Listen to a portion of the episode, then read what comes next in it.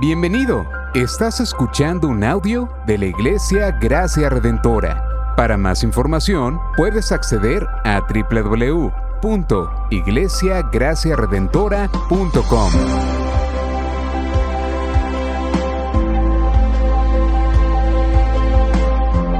En la exposición de la palabra, el pastor Xavier Torrado.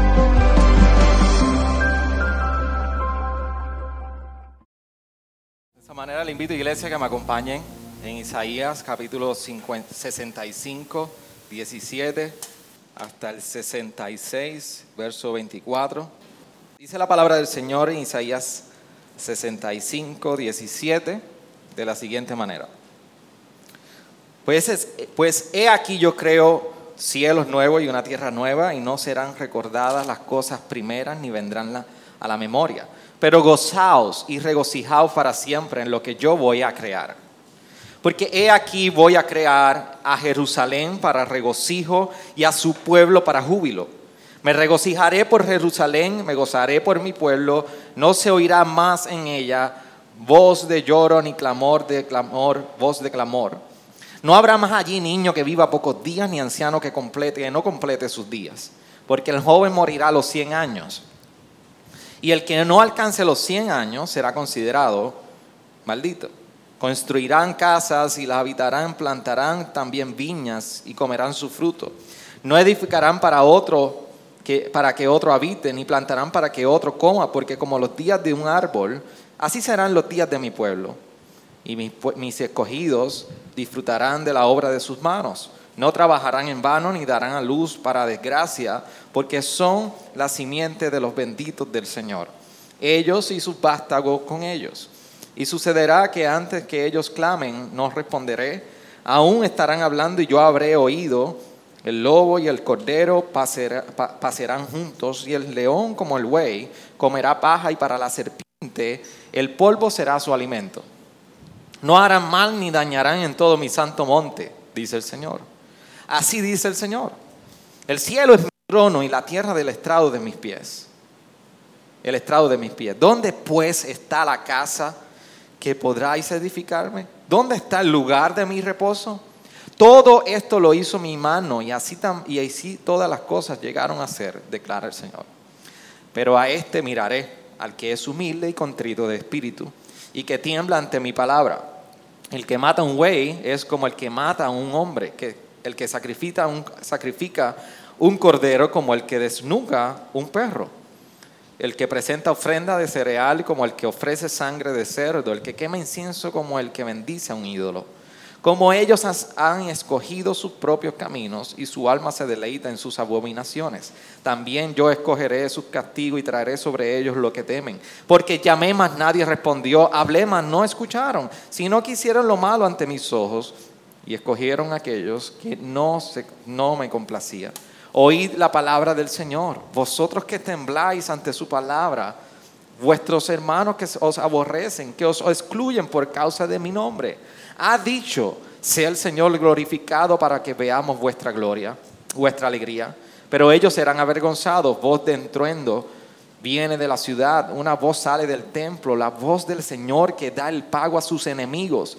Antes que estuviera de parto, ella dio a luz. Antes que le vinieran los dolores, dio a luz un niño. ¿Quién ha oído cosas semejantes? ¿Quién ha visto tales cosas? ¿Es dado a la luz un país en un solo día? ¿Nace una nación toda de una vez? Pues Sión apenas estuvo de parto, dio a luz a sus hijos. ¿Yo qué hago que se abra la matriz? ¿No, no haré nacer? Dice el Señor. Yo que hago nacer, cerraré la matriz, dice tu Dios. Alegraos con Jerusalén y regocijaos por ella, todos los que amáis. Rebosad de júbilo con ella, todos los que por ella hacéis duelo, para que maméis y sa- sa- saciéis del pecho de sus consolaciones, para que chupéis y os deletéis de su seno abundante. Para así dice el Señor, he aquí yo extiendo hacia ella como paz, paz como un río y la gloria de las naciones como torrente desbordado. Y mamaréis seréis llevados sobre la cadera y acariciados sobre las rodillas. Como uno a quien consuela a su madre, así os consolaré yo. En Jerusalén seréis consolados. Cuando lo veáis, se llenará de gozo vuestro corazón. Y vuestros huesos florecerán como hierba tierna. La mano del Señor se dará a conocer a sus siervos y su indignación a sus enemigos. Porque he aquí el Señor vendrá en fuego y sus carros como torbellino para descargar su, con furor su ira y su reprensión con llamas de fuego. Porque el Señor juzgará con fuego y con espada a toda carne y serán muchos los muertos del Señor, los que se santifican y se purifican para ir a los huertos, tras uno que está en el centro, que comen carne de cerdo cosas detestables y ratones y aún perecerán, declara el Señor. Mas yo conozco sus obras y sus pensamientos. Llegará el tiempo que de juntar a todas las naciones y lenguas y vendrán y verán mi gloria. Y pondré señal entre ellos y enviaré a sus sobrevivientes a las naciones, a Tarsis, a Fud, a Lud, a Mesec, a Ros, a Tubal y a Javán, a las costas remotas que no han huido de mi fama ni han visto mi gloria y ellos anunciarán mi gloria entre las naciones. Entonces traerán a todos vuestros hermanos de todas las naciones como ofrenda al Señor, en caballos, en carros, en literas, en mulos y en camellos, y a mi santo monte, Jerusalén, dice el Señor. Tal como los hijos de, Israel traen su ofrenda de grano en vasijas limpias a la casa del Señor y también tomaré algunos de ellos para sacerdote y para levitas, dice el Señor. Porque como los cielos nuevos y la tierra nueva que yo hago permanecerán delante de mí, declara el Señor. Así permanecerá vuestra descendencia y vuestro nombre, y sucederá que de luna nueva en luna nueva y de día en reposo en día de reposo, todo mortal vendrá a postrarse delante de mí, dice el Señor.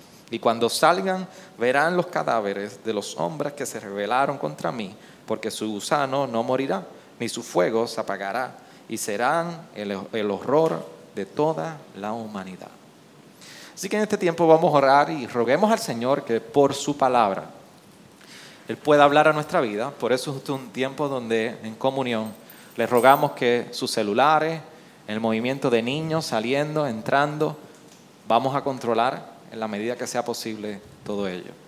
Señor, gracias te damos en esta mañana por tu palabra y por este tiempo que tú nos concedes como tu pueblo todos reunidos para escuchar el alimento espiritual, aquel que, que no torna atrás vacío, que edifica, que trae sabiduría, confronta, transforma el corazón.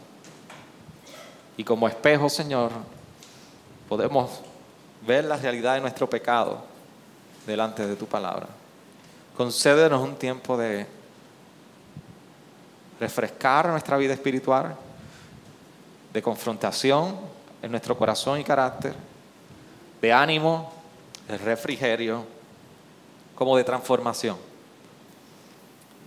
Trae sabiduría a nuestros días por tu palabra, Señor. En tu nombre oramos. Amén. Al finalizar el sermón quiero compartir algunos anuncios sobre estos y otras actividades. Así que por favor, los líderes me lo recuerdan si termino y salgo de aquí corriendo.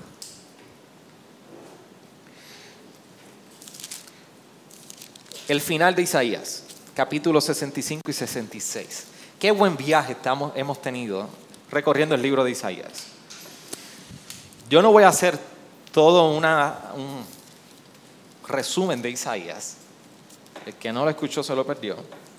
Pero yo quiero que ustedes entiendan que nosotros venimos de estar eh, leyendo y escuchando cómo Isaías habla, en cierta manera, del Mesías.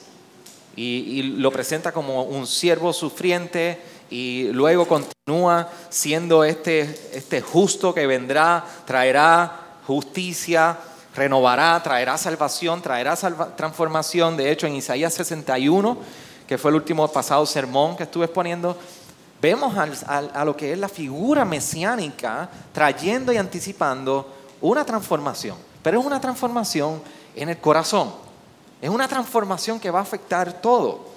Y ya en el capítulo 63 y 64 de Isaías, vemos que Isaías está proclamando y está anunciando que por la transformación del Mesías, también este Mesías traería una gran victoria.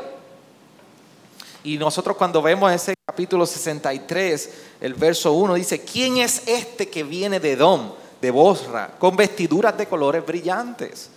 Este majestuoso en su ropaje que marcha en la plenitud de su fuerza. Soy yo que hablo en justicia, poderoso para salvar, porque es rojo tu ropaje y tus vestiduras como las que pisan la lagar.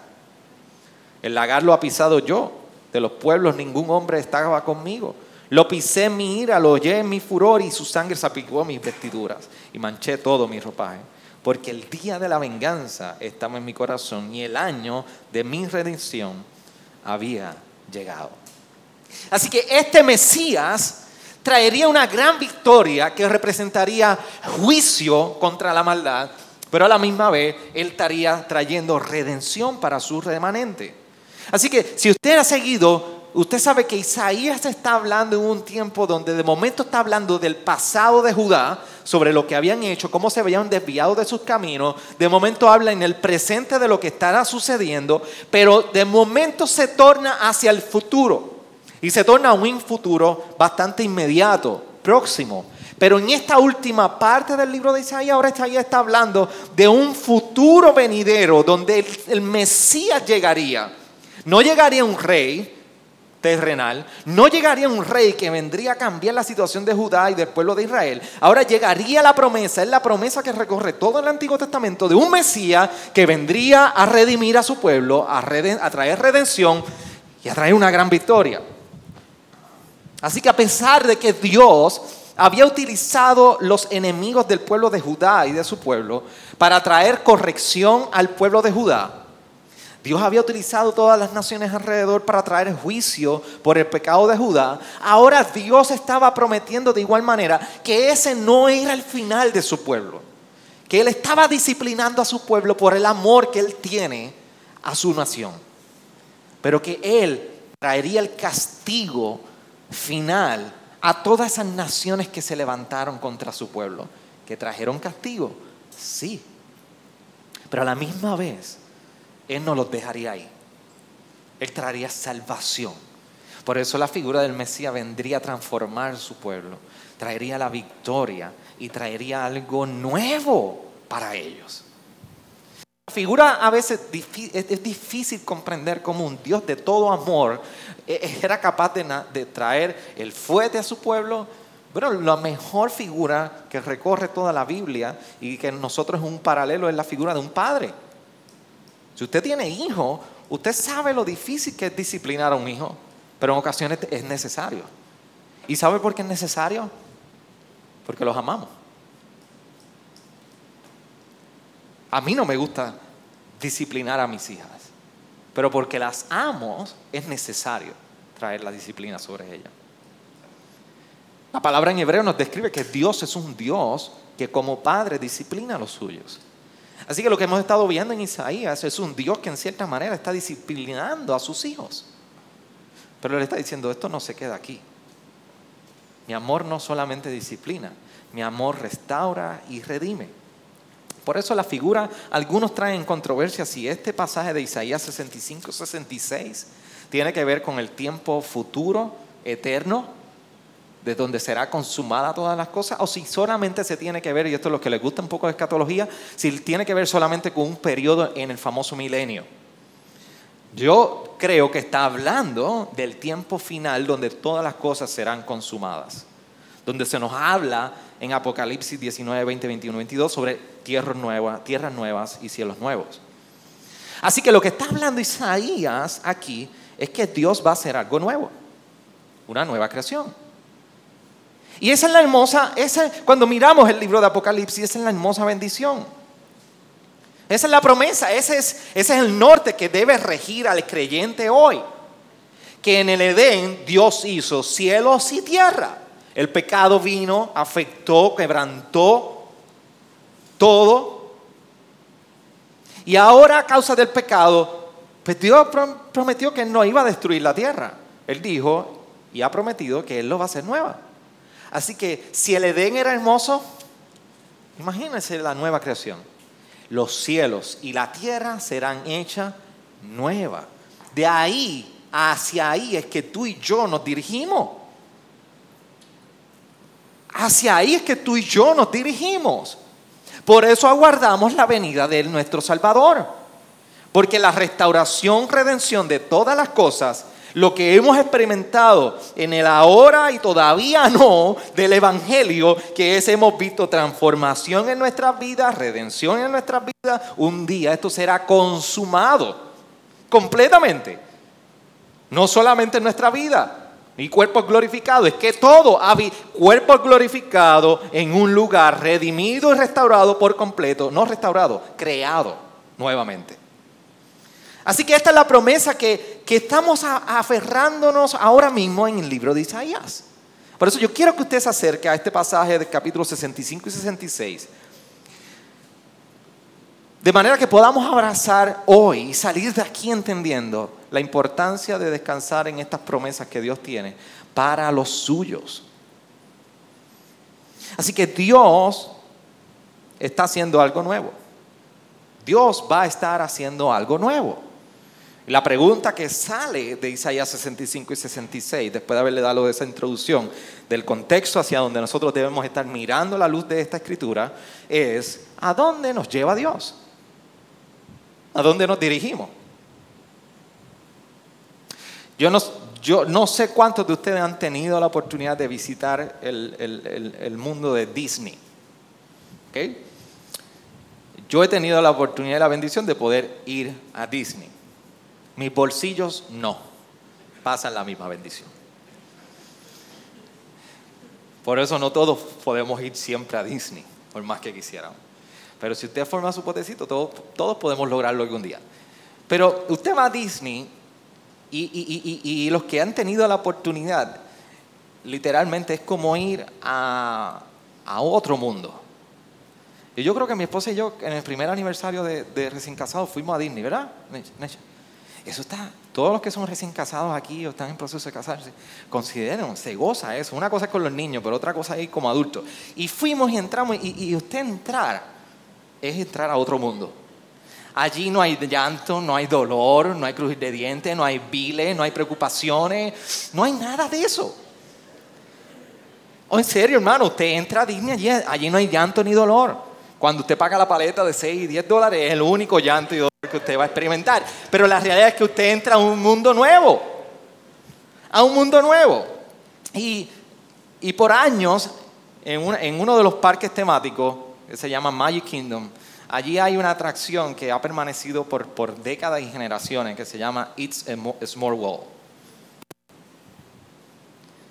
Y esa atracción yo, está intacta. Usted se monta en un botecito para los que no han tenido la oportunidad de ir.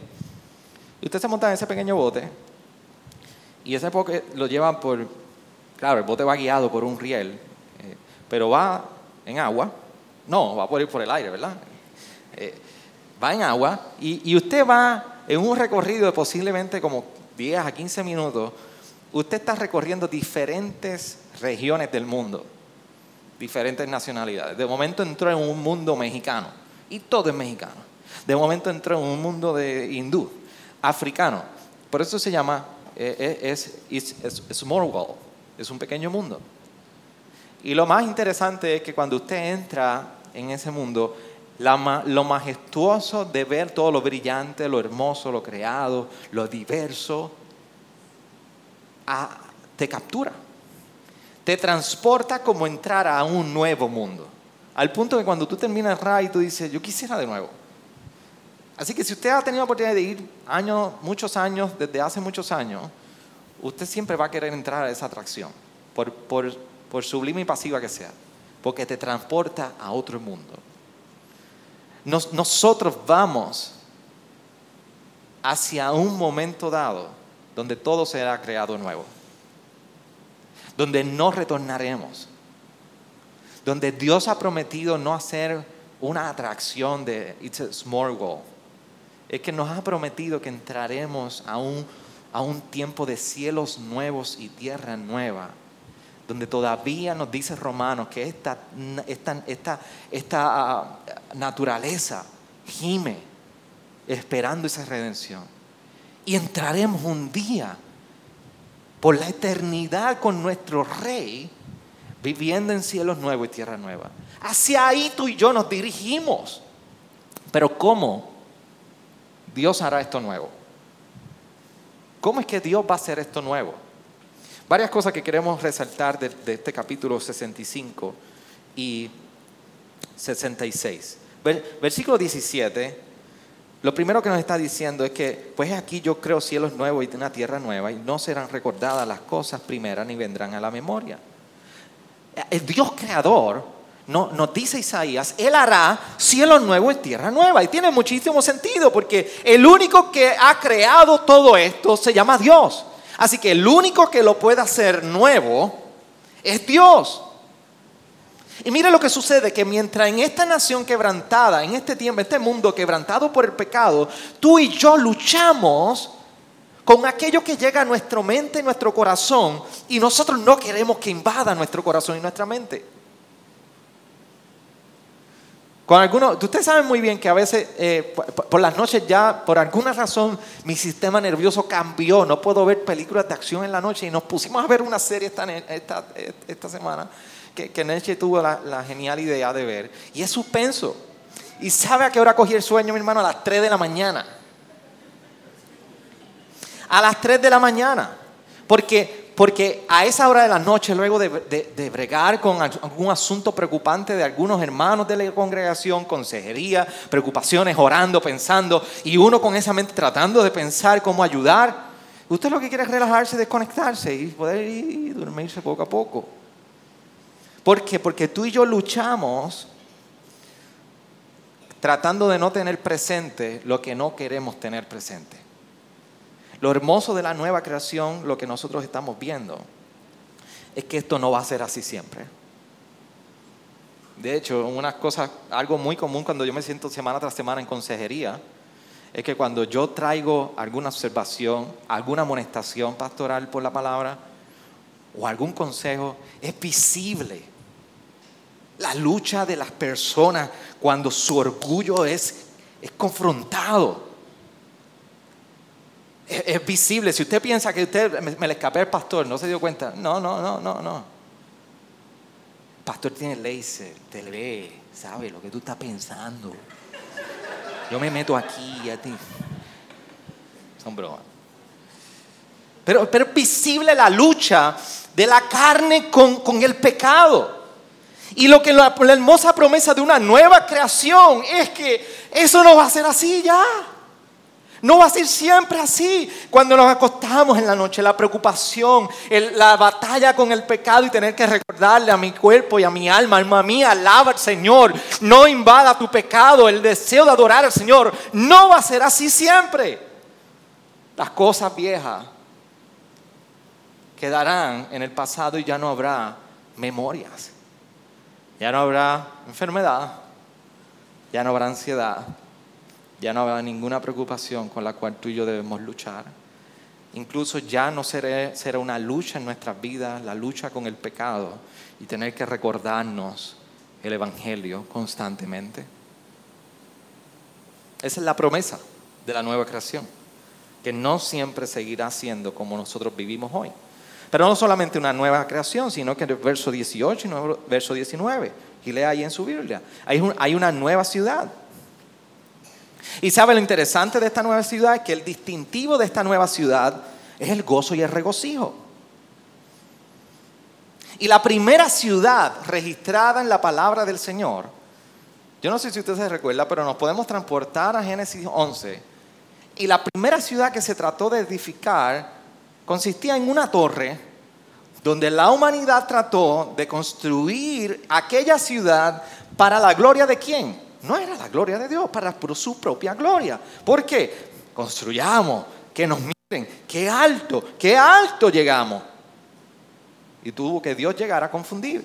Así que mientras la primera ciudad registrada formalmente en la palabra fue consistida y construida a base del egocentrismo y la vanagloria que estaba buscando el hombre para sí mismo, ahora Isaías nos presenta que finalmente la última ciudad será la que Dios creará para el deleite y el gozo de todos. Ahora no será una ciudad que refleje la gloria del hombre. Ahora será una ciudad que reflejará la, gloria de su creador. Así el distintivo de esta ciudad es el gozo y el regocijo. Y si ustedes se fijan, lo hermoso del versículo 20 es que nos resalta que a pesar de que en Génesis 11 la humanidad pensaba que persiguiendo esos motivos para construir la torre de Babel era el significado del florecimiento de la humanidad. Ahora Dios por medio de su palabra nos recuerda que un día cuando todo sea creado nuevo y haya una nueva ciudad, ahí verdaderamente la humanidad florecerá. Y por eso cuando usted mira y dice, pero ¿cómo es esto que allí el niño, no habrá niño que viva pocos días, pero el anciano que no complete sus días y también que el joven morirá a los 100 años? A los 100 años nadie es joven. Y el que no alcance los 100 años será considerado maldito. No ignoremos que lo que nosotros tenemos delante de nosotros es una estructura de poesía hebrea.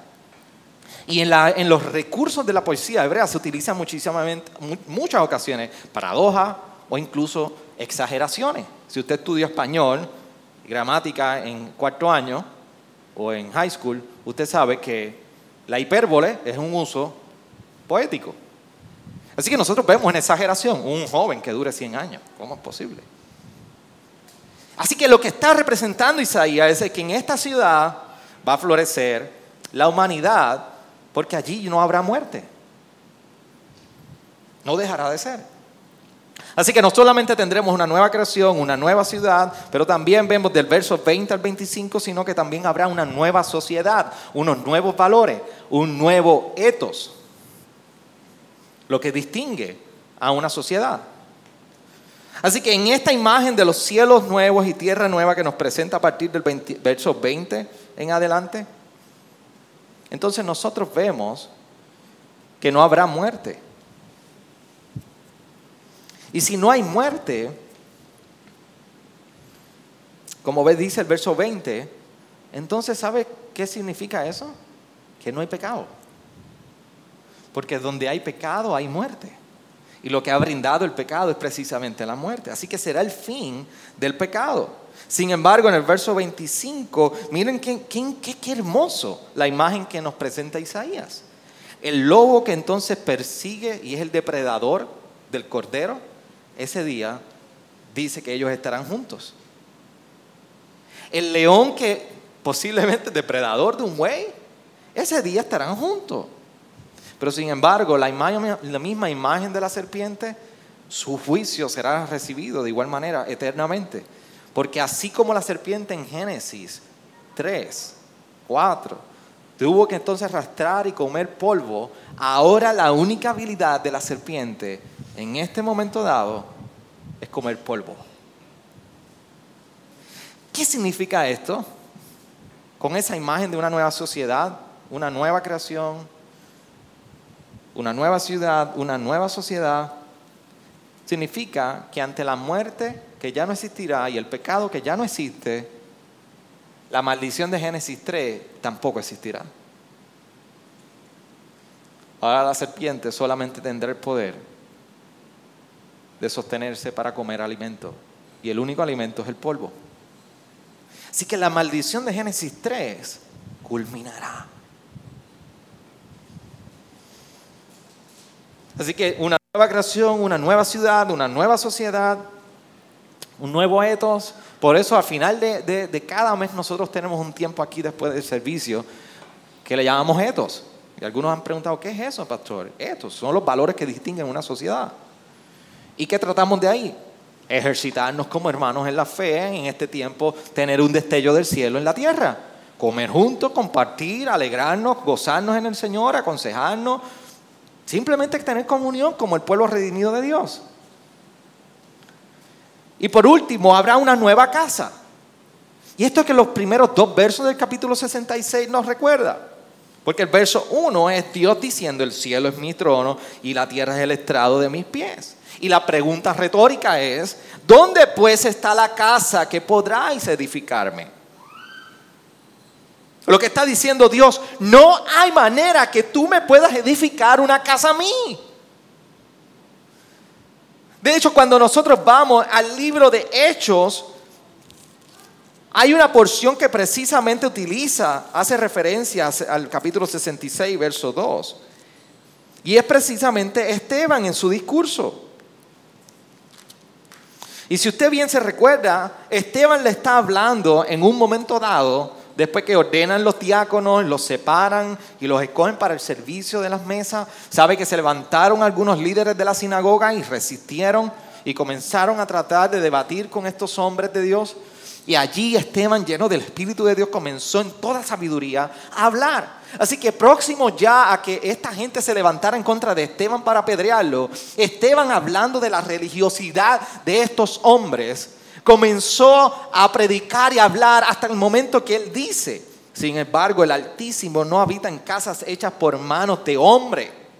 Como dice el profeta, el cielo es mi trono, la tierra es el estrado de mis pies, ¿qué casa me edificaré? Dice el Señor. ¿O cuál es el lugar de mi reposo? ¿No fue mis manos la que hizo todas las cosas? Vosotros, que sois duros de servicio e incircuncisos de corazón y de oído, resistís siempre al Espíritu Santo, como hicieron vuestros padres, así también hacéis vosotros.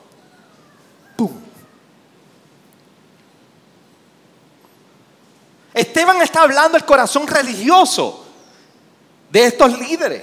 Y el punto que está hablando precisamente y está señalando Esteban, y es el mismo punto en cierta manera que Isaías, que Dios a través de Isaías quiere resaltar, es que Dios no habita en lugares de cuatro paredes. Dios ha venido a habitar en el corazón del hombre. Dios ha venido a querer habitar en el corazón del hombre. Por eso mientras ellos aquellos líderes de la sinagoga afanosos por la religiosidad de sus días y las costumbres, Esteban los confronta y le dice, ustedes no se dan cuenta que Dios no habita en este lugar donde nosotros podemos edificar.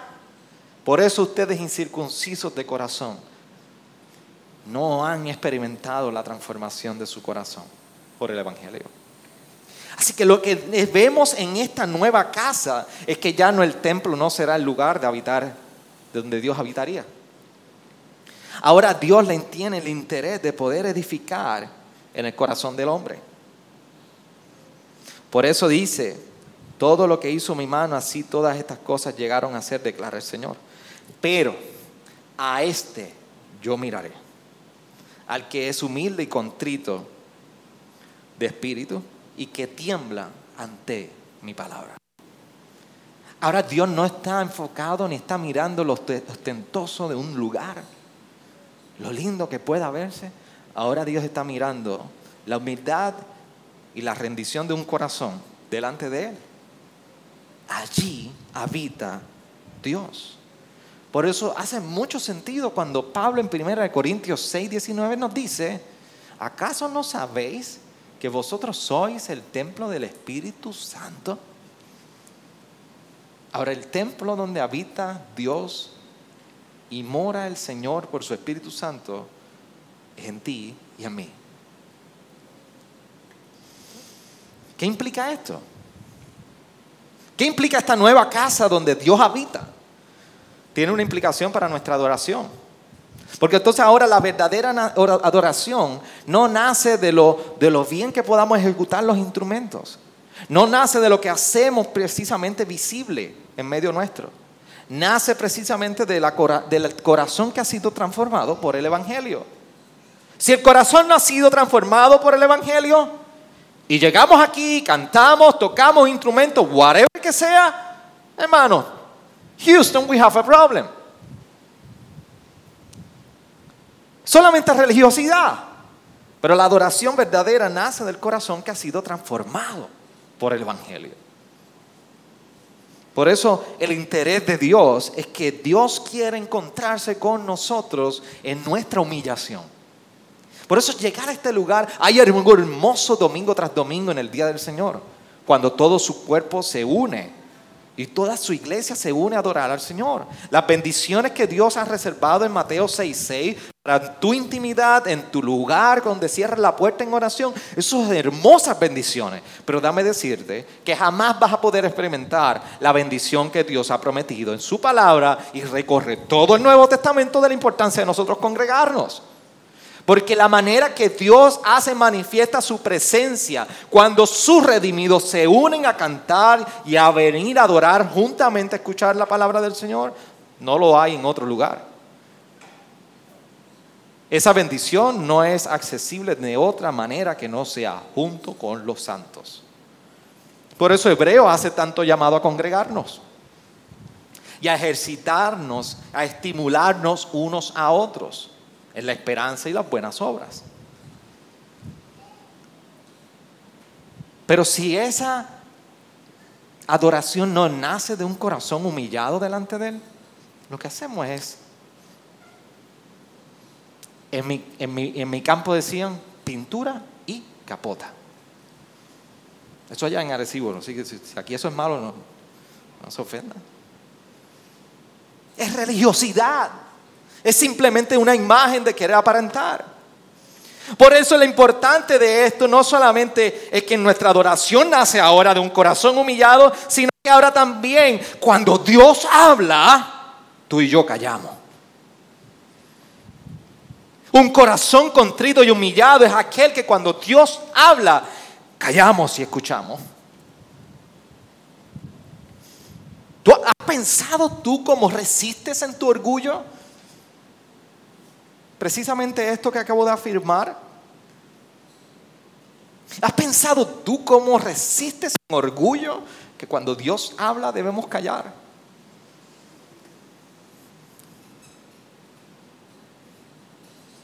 Así que la implicación no solamente de esto es para nuestra adoración, sino también para cómo recibimos la palabra. Y a partir de eso la pregunta que debes hacer es, ¿cómo tú recibes la palabra de Dios? Y no estoy diciendo en qué medio, por YouTube, pastor, por Facebook Live o ahora mismo en vivo. No. Oh, pastor, yo estoy todos los días conectado. Tengo podcast, radio, todo. Yo no me refiero a eso. ¿Cómo tu corazón recibe la palabra del Señor?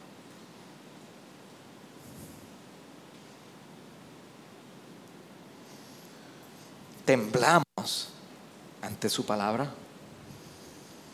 Isaías nos recuerda, el humilde y el contrito de espíritu es el que tiembla ante mi palabra. No, nos acercamos reconociendo que lo que hoy estamos escuchando no es el pastor Xavier, sino que su palabra, como yo tiemblo delante de esta palabra, y sabemos que podemos temblar ante ella cuando nuestros corazones afirman, yo quiero obedecer. Yo no quiero seguir cuestionando a Dios. Yo quiero temblar ante Él, afirmando en obediencia lo que Él ha establecido.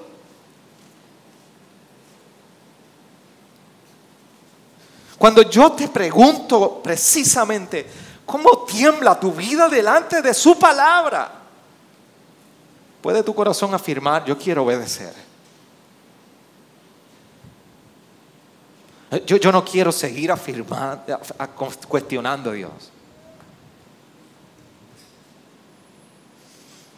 Entendamos, mis hermanos, que todo lo que Dios ha hecho nuevo y estará haciendo nuevo una nueva creación, una nueva ciudad, una nueva sociedad, una nueva casa donde he venido a habitar. El llamado es a ser humildes y a temblar delante de su palabra. El llamado es abrazar las promesas que nos aguardan mientras vivimos delante de su palabra en humillación y con un espíritu contrito. La palabra no se equivoca cuando nos pone un panorama de promesas hermosas que aguardamos. ¿Alguna vez te ha planificado un viaje y usted cuenta los días de vacaciones? Todos lo hacen. Yo no he conocido a nadie todavía que me diga, ay pastor, estoy contando los días que yo pueda regresar a mi trabajo de vacaciones yo siempre he escuchado a personas que me dicen, pastor, yo estoy contando los días, no espero los días. Y como hacen mis hijas la famosa pregunta, ¿falta mucho? Y falta mucho. Pero es que somos iguales. Y falta mucho para descansar. Nosotros nos dirigimos a un reposo. Nos dirigimos a un reposo eterno. Y eso trae esperanza. Eso es una promesa que podemos abrazar para vivir hoy en fidelidad. Pero vivimos en fidelidad hoy delante de esas promesas con nuestro corazón en humillación y con un espíritu contrito, temblando ante su palabra. Para esto debemos conocer a Jesús. ¿Has conocido tú a Jesús? ¿Hay alguien que no ha conocido a Jesús hoy? Si tú no has conocido a Jesús, tú necesitas conocer a Jesús. Es el único redentor, el único salvador que puede transformar tu realidad y que te permite en el gozo de ese evangelio de buenas nuevas de salvación abrazar estas promesas mientras en el sufrimiento, en el reto, en la pobreza, esta promesa sigue siendo real. Esto no se trata de prosperidad terrenal, se trata de la prosperidad eterna que ha sido reservada en la victoria del Mesías de ese rey que hemos estado guardando en espera. Que Jesús lo cambia todo. Tú debes entender que Jesús lo cambia todo. Pero a los creyentes que se encuentran hoy también aquí, Isaías 65 y 66 es un buen recordatorio o debe ser de estímulo a tu vida hoy para rogar al Señor a que Él pueda reavivar hoy tu corazón de tal manera que tu deseo por su palabra sea reavivado. Que por abrazar sus promesas también tú puedas ser reavivado. Inclina tu rostro ahí donde estás. Gracias por sintonizarnos. Puedes encontrarnos en las diferentes plataformas de redes sociales como también visitarnos a www.iglesiagraciaredentora.com.